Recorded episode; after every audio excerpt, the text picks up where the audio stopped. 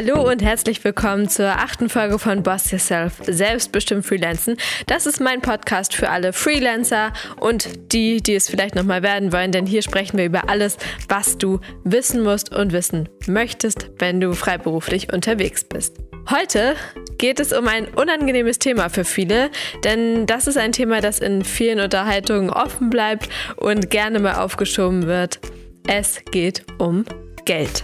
Wir packen das Thema Geld heute an und ich habe eine ordentliche Lektion für unsere eigene Preisgestaltung hier am Start. Dazu habe ich auch einen Fachmann als Interviewgast dabei. Wer das ist, hört ihr gleich. Und aus aktuellem Anlass sollten natürlich viele von uns ihre Preise auch nochmal überdenken oder müssen das wahrscheinlich. Wie du deine Preise optimal gestaltest, lernst du in dieser Folge. Viel Spaß!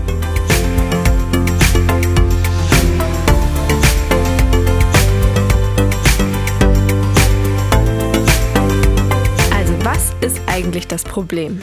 Es sind Fragen wie, was ist meine Arbeit eigentlich wert? Bin ich gut genug für meinen Preis oder bin ich meinen Preis wert? Sind andere nicht vielleicht viel besser? Kann ich diesen Preis verlangen? Das bin ich doch im Leben nicht wert. Das würde ich nicht für mich ausgeben. Klingt alles ganz schön scheiße, ne? Aber ich glaube, mindestens einer dieser Gedanken ist den meisten von uns schon mal durch den Kopf gezischt, wenn wir darüber nachdenken, was wir in einen Kostenvoranschlag reinschreiben oder wie wir die Frage, was ist denn dein Tagessatz, beantworten sollen. Besonders Frauen kennen oft ihren Preis nicht, ist mir aufgefallen, und sprechen auch nicht gerne drüber, was nicht heißt, dass es bei Männern anders ist. Und es fällt uns insgesamt wahrscheinlich allen nicht leicht, über das Thema Geld zu sprechen. Viel größer ist aber das Problem, wenn man zu wenig Geld verdient. Wenn man zu wenig honoriert wird für die eigene Arbeit und den eigenen Wert nicht kennt. Denn wenn du deinen Wert nicht kennst, wer soll den denn dann kennen? Für viele Freelancer ist es ja zudem auch problematisch, die Grenze zwischen Arbeit und Hobby zu ziehen. Nicht, wenn wir jetzt nur von Arbeitszeit sprechen, sondern auch, wenn es darum geht, was ist jetzt eigentlich schon beruflich und damit abrechenbar und was ist irgendwie Hobby und was kannst du dementsprechend nicht abrechnen. Wenn du jetzt zwei Stunden auf Instagram rumhängst und dir verschiedene Profile anguckst und kommentierst und, und dir Stories anguckst, kann das natürlich absolute Freizeitbeschäftigung sein, aber es kann genauso auch eine Recherche sein. Und das ist nur ein Beispiel dafür, dass Arbeit und Hobby ja häufig verschmelzen und damit eben auch die Grenze zwischen dem verschwimmt, was abbrechenbar ist und was nicht abbrechenbar ist. Also stellen wir uns mal die Frage ganz basic, wie packst du deine Preiskalkulation denn eigentlich an? Es gibt ja verschiedene Arten, wie Freelancer ihre Arbeit abrechnen, entweder stundenweise, tageweise, teilweise auch projektweise. Das hängt stark davon ab, wie du selbst arbeitest. Also Stundenweise Abrechnung lohnt sich natürlich, wenn du Jobs hast, die keinen ganzen Tag in Anspruch nehmen, die du mal zwischenschieben kannst, ähm, wo du weißt, da blockst du dir vielleicht zwei Stunden am Tag, aber du kannst an dem Tag auch noch einen anderen Job annehmen und dementsprechend würdest du diese Beschäftigung stundenweise abrechnen. Tageweise abzurechnen macht in den meisten Fällen tatsächlich Sinn. Ähm, vor allem natürlich, wenn du einen ganzen Arbeitstag einplanst und an dem Tag nicht für andere Jobs verfügbar bist und äh, ja, die dementsprechend auch absagen müsstest. Dann gibt es noch die Möglichkeit, projektweise abzurechnen. Das kann natürlich vom Auftraggeber so gefordert sein, dass eben da die Ansage ist, jo, für dieses Projekt können wir so und so viel zahlen oder dieses und dieses Projekt ist ausgeschrieben und dann geht man eben darauf ein, was man verhandelt. Und dann ähm, hängt es natürlich auch von dir ab, ob du jemand bist, der sehr, sehr perfektionistisch ist und sehr viele Gedanken und Ideen hat und auch im Feierabend damit rumeiert, ähm, was ja nicht schlecht ist, aber dann kann man dich natürlich nicht stundenweise bezahlen, wenn du gefühlt 20 Stunden am Tag arbeitest, weil du dich selber so in ein Projekt vertiefst ähm, obwohl du das gar nicht müsstest. Also wenn du viel Arbeitszeit brauchst, aber einfach weil du in Anführungsstrichen langsam bist, also weil du dir gerne Zeit lässt, weil du gerne Sachen nochmal noch mal überdenkst, ähm, was du sozusagen auf deine eigene Kappe nimmst, dann macht das vielleicht auch Sinn, ein Projekt äh, komplett als eins abzurechnen. Bei allem muss man natürlich gründlichst durchkalkulieren, wie die Preise sein sollten. Da kommen wir gleich im Interview auch drauf, wie man seine Preise dann richtig berechnet. Du solltest natürlich das immer mit dem Auftraggeber absprechen. Vielleicht ist vorkalkuliert, wie du, wie du abrechnen kannst, was da für ein Budget zur Verfügung steht, was nicht heißt, dass du da nicht nochmal nachverhandeln kannst. Und ich habe ja schon mal bei Instagram eine Umfrage gemacht und habe darüber auch rausgefunden, dass die meisten von euch sowieso tageweise abrechnen. Wenn du jetzt mal überlegst, was du für Kosten hast, die du mit deinem Einkommen decken musst, was kommt dir da so in den Kopf? Ich denke da zuerst mal natürlich an die Fixkosten. Also so gut wie jeder von uns dürfte irgendwo Miete zahlen müssen. Wir haben Versicherungen zu bezahlen, Internetkosten, vielleicht hat der eine oder andere ein Auto, was er bezahlen muss ähm, oder was sie bezahlen muss. Ähm, es gibt laufende Verträge fürs Handy, für Fitnessstudios etc. Also alles, was du monatlich fix bezahlst. Rechne das mal zusammen. Am besten du nimmst dir direkt Zettel und Stift und machst dir mal eine Aufstellung davon, wie viel Fixkosten du im Monat hast. Als zweites kommen dazu die Lebenshaltungskosten, denn wir alle wollen essen und trinken, wir brauchen Drogerieartikel und mal Medikamente. Und diese Dinge fallen bei mir jetzt mal unter Lebenshaltungskosten. Da macht es Sinn, wenn du tatsächlich mal einen Monat ganz strikt aufschreibst, was gibst du aus, vielleicht auch zwei Monate, vielleicht sogar langfristig, was gibst du aus, wofür? Und somit kannst du zum einen natürlich sehen, was hast du für Ausgaben gehabt in diesem Monat? Und zum anderen kannst du natürlich dadurch auch optimieren und sagen, okay, ich muss vielleicht nicht fünfmal essen gehen, dann hat man lieber ein besseres Gefühl und einmal weniger Restaurantaufenthalt, ne? Dann haben wir unter Nummer drei äh, die Spaßkosten. Das ist für mich sowas wie Hobbys, Klamotten, Ausflüge etc. Alles, was man nicht unbedingt braucht, was dann auch mal, wenn es einem finanziell schlechter geht, ähm, unter den Tisch fällt, aber was man im normalen Alltag oder im normalen Leben schon eben mit einrechnen sollte. Denn das gehört ja auch alles dazu, ne? Sich mal was zu gönnen. So, also Spaßkosten, Punkt 3. Punkt 4, noch viel, viel wichtiger als die Spaßkosten, Urlaub und Krankheit. Ja, Urlaub jetzt nicht im Sinne von, du sollst äh, fix darauf spannen, dass du zweimal im Jahr auf die Malediven fliegen kannst, sondern jeder arbeitende Mensch braucht mal Urlaub und jeder arbeitende Mensch kann mal krank werden. Also du arbeitest ja nicht jeden Tag im Jahr. Und für diese freie Zeit musst du einen Puffer mit eingerechnet haben in deine Preise. Genau wie für Wochenende. Man geht ja nicht davon aus, dass man 365 Tage im Jahr arbeitet. Wer das machen könnte und jeden Tag abrechnen kann, der hat ordentlich Geld verdient, aber der hat auch wahrscheinlich ordentlich unruhige Nächte. Wenn man nie einen Tag frei hat, läuft das, glaube ich, langfristig nicht so prall. Tatsächlich geht man ja eher davon aus, dass man bei einer Fünf-Tage-Woche ähm, 230 Arbeitstage pro Jahr hat und als Freelancer vielleicht nicht unbedingt eine Fünf-Tage-Woche hat, sondern mal eine Sieben-Tage-Woche und mal eine Drei-Tage-Woche. Das kann man ja da nicht ganz so starr festlegen. Genau, aber du arbeitest halt tendenziell eher 230 Tage im Jahr als 365 Tage im Jahr. So, und für diese Tage, an denen du nicht arbeitest, brauchst du natürlich auch Geld. Und das muss in deine Preise mit einkalkuliert sein. Was wir dann noch haben, ist natürlich Punkt 5, das Sparen. Wir alle wollen gerne Geld zurücklegen, um in Zeiten wie jetzt gerade zum Beispiel ähm, mal auf einen Puffer zurückgreifen zu können und nicht direkt Angst zu bekommen, dass wir unsere Miete nicht zahlen können im nächsten Monat, sondern man sollte schon von Anfang an daran denken, als Freelancer auch Geld zu sparen. Das sind einmal natürlich Sparpläne für deinen Puffer, den du für deinen Betrieb brauchst oder für deinen, für deinen Beruf. Zum anderen sind das Altersvorsorge, aber auch der private Vermögensaufbau. Falls du dir mal irgendwann eine Immobilie kaufen möchtest oder ein Auto oder eine Südseeinsel oder keine Ahnung, was du dir kaufen möchtest. Auf jeden Fall ist ein privater Vermögensaufbau nicht zu vernachlässigen.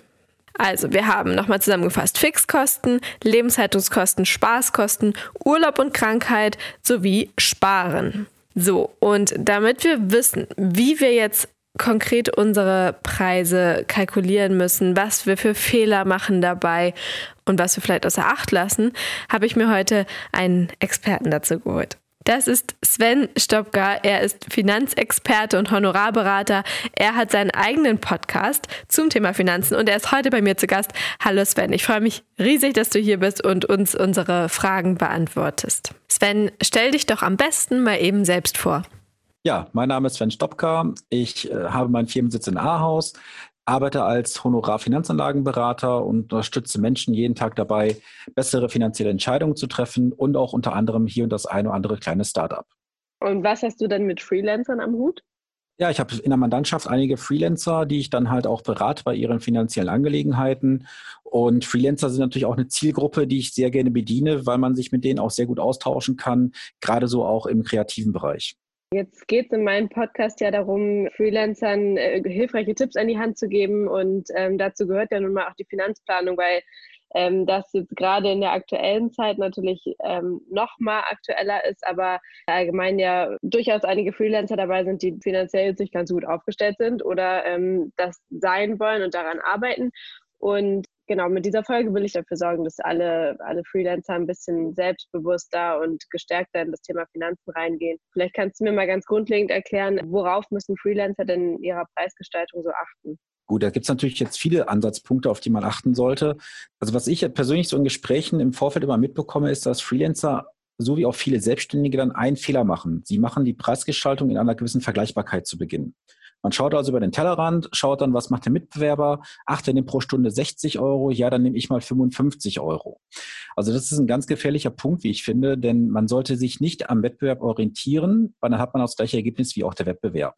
Ähm, ich würde eher dazu übergehen, dass man mal die Mathematik macht. Also wirklich mal zu Beginn schaut, so eine kleine Rechnung zu Beginn. Was sind meine Kosten, die ich habe? Was ist letztendlich mein Aufschlag, den ich dann irgendwo drauf haben möchte als Gewinn und dann auch nochmal einen Puffer oben drauf setzt, dass man da zum fairen Preis kommt. Also bitte nicht diesen Fehler machen, wie es viele tun, einfach mal gucken, was die Konkurrenz macht. Und ganz mhm. wichtig, auch im Vorfeld mal sich einen kleinen Businessplan zu machen. Also Businessplan ist ja gerade im unternehmerischen Bereich äh, meist sehr gehasst, weil er sehr materiallastig ist. Man muss da sehr viel Zeit investieren. Aber da musst du auch gar nicht so 40, 50 Seiten schreiben. Einfach mal kurze Expertise. Wo willst du hin? Wo, wo siehst du dich in drei oder fünf Jahren? Und was ist auch deine Zielgruppe ganz wichtig. Also guck dir an, wer ist deine Zielgruppe, mit wem möchtest du arbeiten und sag auch mal so ehrlich zu dir selber und nimm auch nicht jeden Auftrag an, weil nicht jeder Auftrag ist das Geld am Ende des Tages auch wert. Ja, das ist wahrscheinlich gerade am Anfang sehr schwierig für einige, wenn man denkt, oh ja, Geld stinkt nicht, ich nehme jetzt erstmal alles, was ich hier bekomme, ähm, auch wenn das mal ein schlecht bezahlter Job ist ich glaube, das ist wahrscheinlich in manchen Fällen auch echt Abwägungssache, weil vieles bringt einen ja auch weiter, was jetzt vielleicht nicht unbedingt ähm, geldtechnisch messbar ist, sondern es bringt dir vielleicht einen guten Kontakt oder äh, du hast dann da einen Stein im Brett. Aber was sind denn so klassische Fehler, die man sonst so machen könnte bei der Preisgestaltung? Wie gesagt, keine ausreichenden Preise zu haben, dass man die Mathematik nicht gemacht hatte. Und was auch oft ein Fehler ist, dass man einfach im Vorfeld auch keine konkrete Finanzplanung betreibt. Also Finanzplanung ist ja auch so ein Thema, wo viele wirklich Angst vorhaben, weil wir auch in Deutschland ja nicht lernen, mit dem Thema Finanzen umzugehen in der Schule. Ähm, da mal so einen kleinen Tipp, wie man vorgehen sollte. Wenn ihr eure Preise habt, dann geht hin und macht euch ein Kontomodell mit drei, vier Konten. Das erste Thema wird sein die Umsatzsteuer oder Mehrwertsteuer, wie man es jetzt sehen möchte. Rechnet im Vorfeld immer direkt in Bruttopreisen. Auch wenn ihr bereits im Bereich von diesen Kleinunternehmerregelungen unterwegs seid, um es jetzt einfach zu machen, Ihr habt einen Stundensatz von 100 Euro, dann rechnet direkt 119 Euro ab, weil dann habt ihr in der Zeit, wo ihr die Umsatzsteuer nicht abführen müsst, 19 Prozent mehr Einnahme für euch. Wenn ihr dann die Umsatzsteuer abführen müsst, habt ihr direkt den Preis, den ihr haben müsstet. Also habt ihr direkt eine Win-Win-Situation. Zweite Sache, kalkuliert direkt auch Marketingkosten ein. Weil wer nicht investiert ins Marketing, wird irgendwann auch sterben. Das geht ja dann über Social Media Werbung oder auch Printwerbung. Mhm. Und ganz wichtig, was jetzt in der aktuellen Phase auch wirklich wichtig ist, Rücklagen bilden. Also bildet euch auch einen großen Puffer in der Kalkulation für das Thema Rücklagenbildung, dass ihr wirklich mal sagen könnt, ich habe drei, vier Monate alle Betriebskosten gedeckt und alle Privatkosten, um über die Runden zu kommen. Weil das ist ein Punkt, der vielen Unternehmern ähm, in Zukunft echt das Genick brechen wird. Und vielen ähm, Unternehmen, die dann auch Mitarbeiter haben und so weiter, empfehle ich auch mal da ruhig mal in neun oder zwölf Monate Rücklagen reinzugehen, dass man wirklich ein Jahr komplett ohne Auftrag über die Runden kommen könnte. Mhm. Und du sagst gerade, ähm, man sollte von Anfang an eben seine Preise richtig kalkulieren und die Mehrwertsteuer äh, da inkludiert haben. Was würdest du denn sagen, wann ist so ein Punkt, wann man auch mal seine Preise anheben kann und wie macht man das? Also gehen wir davon aus, ich habe jetzt einen Kunden, mit dem arbeite ich schon länger zusammen und merke irgendwie, ja, ich bin besser geworden, ich habe mehr Erfahrung, ich will jetzt auch mehr Geld. Hast du da einen Tipp, wie man daran geht?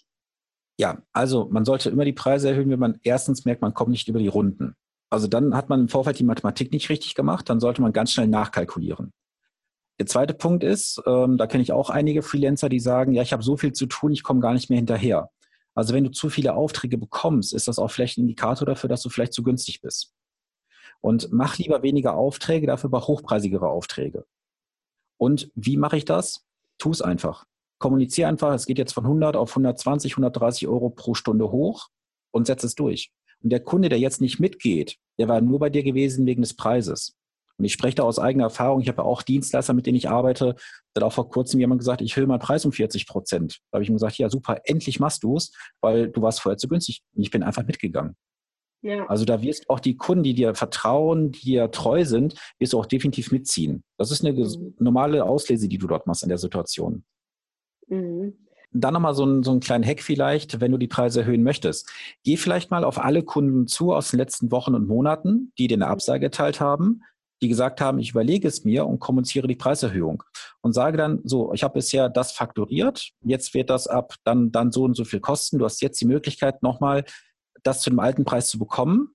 Ich gebe dir die Möglichkeit, danach zahlst du definitiv mehr. Da wird sich der eine oder andere Kunde auch durchaus mal überlegen, vielleicht jetzt noch den Auftrag bei dir zu erteilen. Ja, auch ein guter Tipp.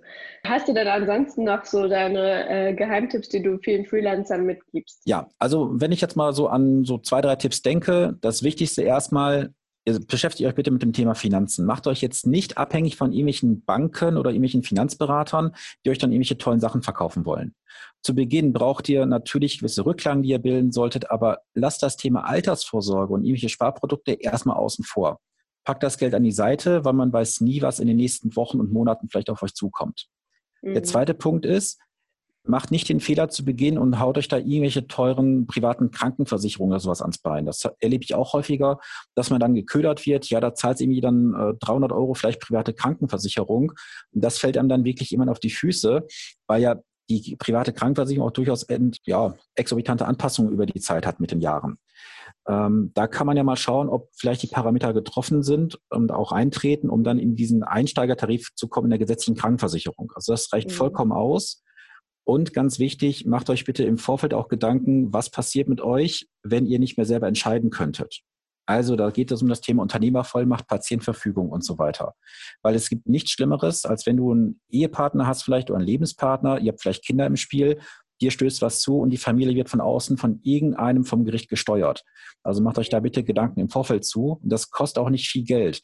Wenn jemand da einen guten Kontakt haben möchte, darf er sich gerne bei mir melden. Da stelle ich gerne Kontakt her. Super. Wie man dich erreicht, erzähle ich äh, am Ende nochmal.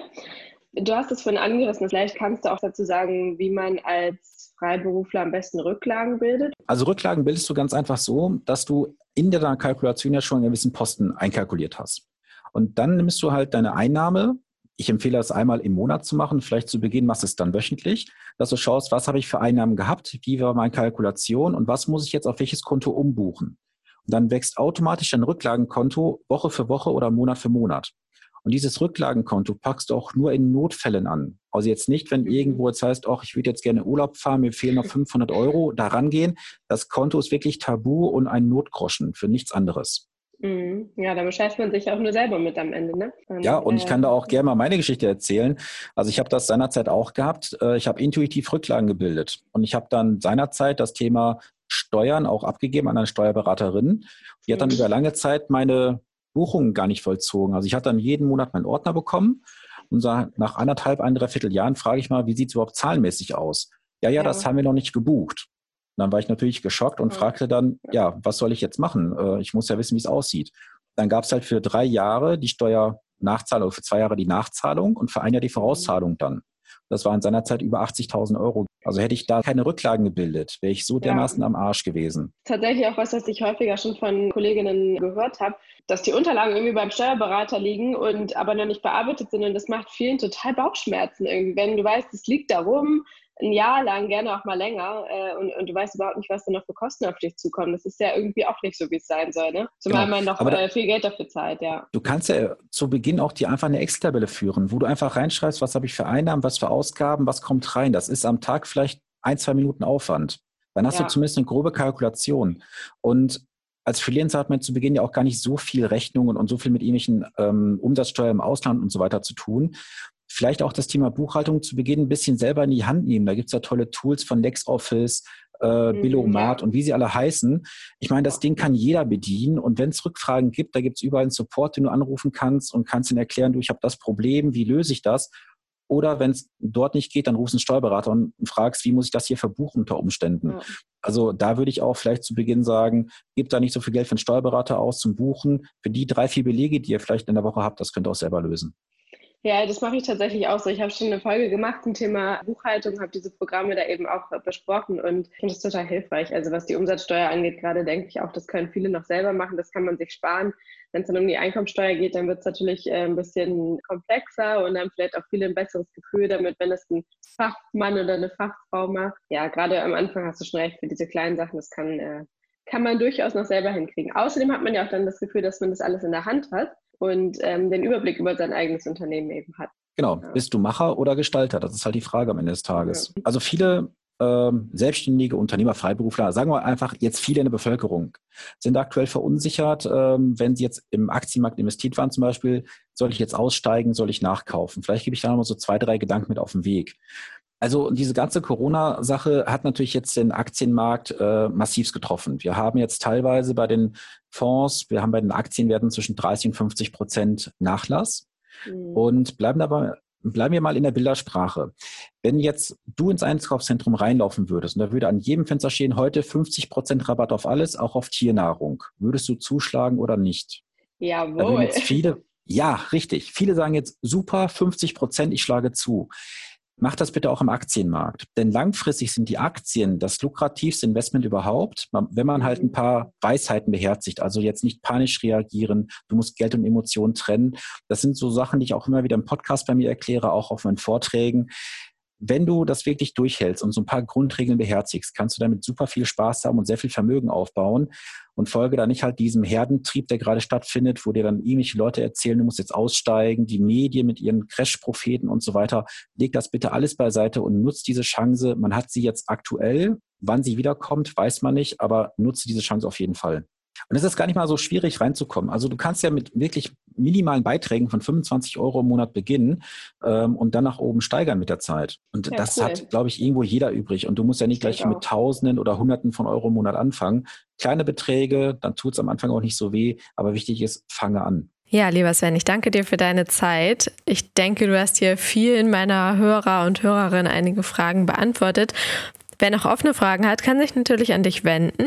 Ich packe euch Svens Instagram-Seite sicherlich nochmal in eine Story, aber auf jeden Fall in einen Beitrag auf meinem Instagram-Account. Da könnt ihr ihn finden und ihn mit euren übrig gebliebenen Fragen beschäftigen. Denn der gute Herr macht das hauptberuflich. Wenn dir während dieses Interviews noch Fragen aufgekommen sind zum Thema Buchhaltung, dann hör doch gerne nochmal in die Folge Organisation First rein.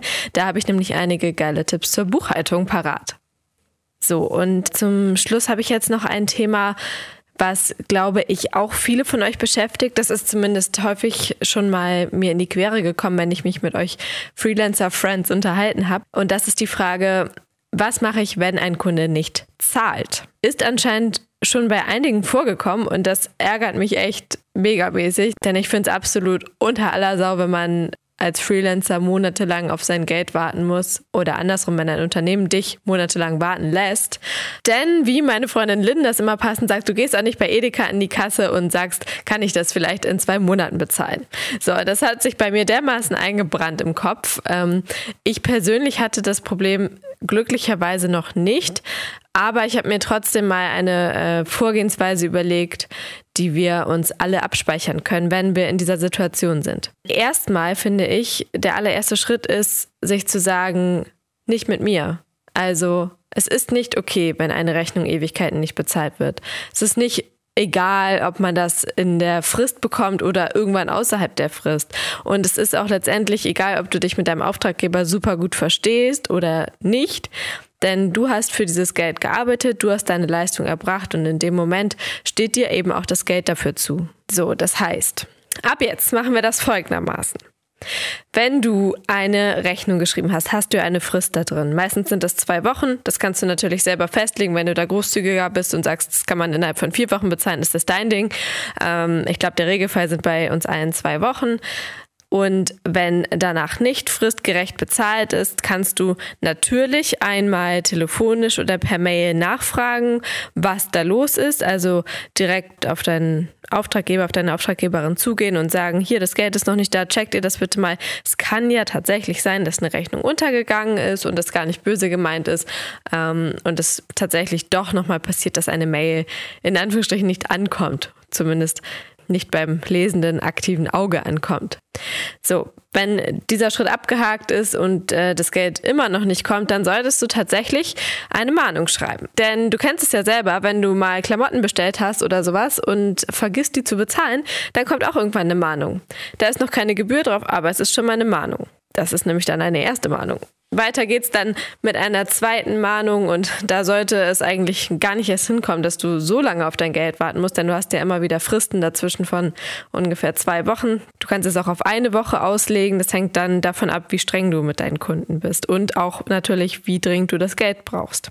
Wenn die zweite Mahnung immer noch nicht bezahlt wird, solltest du natürlich zum einen parallel dazu ständig nachfragen und nicht locker lassen und Druck machen, denn nach wie vor hast du deine Leistung erbracht, aber die Gegenleistung, die Bezahlung wurde eben nicht erbracht. Ja, wenn es dann immer noch nicht zur Zahlung kommt, solltest du dir tatsächlich mal rechtliche Beratung holen. Dafür gibt es ja Verbände oder eine kostenlose Rechtsberatung und du hörst dir einfach mal an, was du in der Situation dann machen kannst. Ob du vielleicht schon einen Anwalt einschalten musst oder nicht, hängt natürlich davon ab, wie ernst die Situation ist ob da einfach jemand rumschlammt oder ob sich jemand dagegen wehrt zu bezahlen. Aber in den allermeisten Fällen ist es ja nicht so, dass sich jemand wehrt, sondern dass einfach so lapidar gesagt wird, ach ja, gut, das zahlen wir dann irgendwann oder wir haben das Geld selber noch nicht bekommen vom Auftraggeber, deshalb warten wir jetzt nochmal, bis wir dir dein Geld geben. Bla bla bla. Nein, Wichtig ist aber auch dabei, wie du das kommunizierst. Denn ich finde, das sollte alles nicht so betteln drüber kommen äh, in Richtung, oh, ich kann nicht mehr einkaufen gehen, weil ich kein Geld habe. Oder oh, ich würde gerne meine Miete überweisen, aber ich kann das nicht. Sondern du solltest versuchen, dabei souverän zu bleiben und einfach ganz basic die Person darum bitten, die Rechnung umgehend zu bezahlen. Denn die Arbeit ist geleistet und damit sollte auch sofort die Bezahlung geleistet werden das Allerwichtigste ist, glaube ich, an erster Stelle, dass wir uns alle einprägen, dass es nicht in Ordnung ist, wenn eine Rechnung vom Kunden nicht fristgerecht bezahlt wird. Und das war meine Folge zum Thema Money, Money, Money. Wir haben ordentlich viel über Geld geredet. Es fühlt sich auch richtig gut an, das mal alles ausgesprochen zu haben, oder? Ich würde mir ja wünschen, dass das normaler wird, äh, auch über Geld zu sprechen und sich damit einfach zu stärken, was das Thema angeht und das nicht ständig so zu einem Tabuthema zu machen. Wenn dir die Folge gefallen hat, freue ich mich riesig darüber, wenn du sie teilst bei Instagram, wenn du mir eine Bewertung schreibst bei Apple Podcasts. Das brauche ich nämlich wirklich noch. Und zum Schluss habe ich jetzt noch mal große News und zwar startet demnächst der Boss Yourself Newsletter. Sobald das losgeht, werde ich dich auf Instagram darüber informieren. Also schau vorbei auf meiner Instagram-Seite Boss Yourself Podcast und da findest du dann auch alle Infos zum Newsletter, wenn er startet. Also so viele Neuigkeiten, so viel Content hier heute. Ich hoffe, es hat dir Spaß gemacht und du bleibst weiterhin dabei. Ich freue mich über jeden, der hier zuhört bei Boss Yourself. Und in diesem Sinne sage ich bis dahin, eure Lynn.